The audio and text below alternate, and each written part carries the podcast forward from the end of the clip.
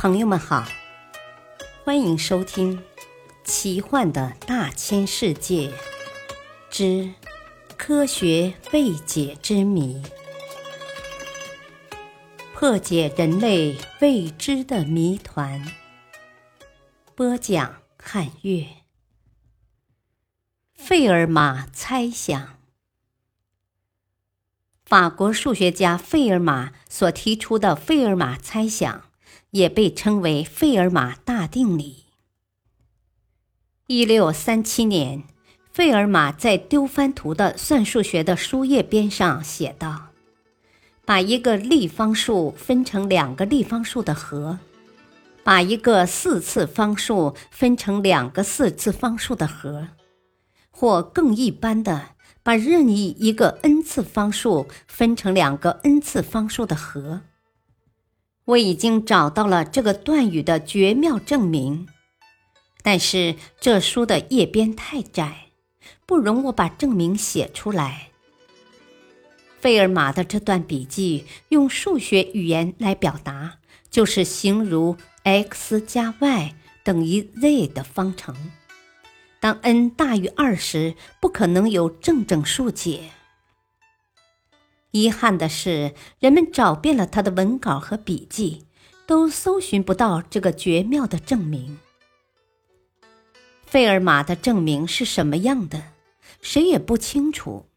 他是否真的给出过证明，也值得怀疑。不过，他用无穷递降的方法证明了 n 等于四的情形。后来，欧拉也沿用此方法证明了 n 等于三十，x 加 y 等于 z 的无整数解。十九世纪有不少数学家对这个问题感兴趣。勒让德与克雷同时证明了 n 等于五，拉梅证明了 n 等于七。后来，德国数学家库莫尔把 n 推进到了一百。二十世纪，随着电子计算机的飞速发展和广泛应用，到一九七八年，已经证明了当 n 小于一万两千五百的素数以及它们的倍数时，猜想都成立。在三百多年中，人们希望能找到它的一般证明，但又苦于无法，企图否定，又举不出反例。至今，费尔马猜想依然没有获得最终证明，甚至还有人认为它是一道死题。但是在证明费尔马猜想的过程中，数学家们发现了许多新的概念、定理和理论，例如理想数论这一崭新的数学分支，正是在这种探索中建立的。因此，有科学家认为，对费尔马猜想的大规模探索表明，企图用初等数学证明它，大概是不可能的。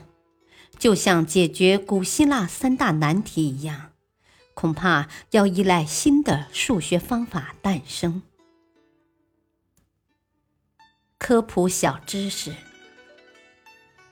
法国数学家费尔马对数学的贡献涉及各个领域。他与笛卡尔一起奠定了解析几何的基础，他和帕斯卡一起奠定了概率论的基础。他从几何角度第一次给出了求函数极值的法则。感谢收听，再会。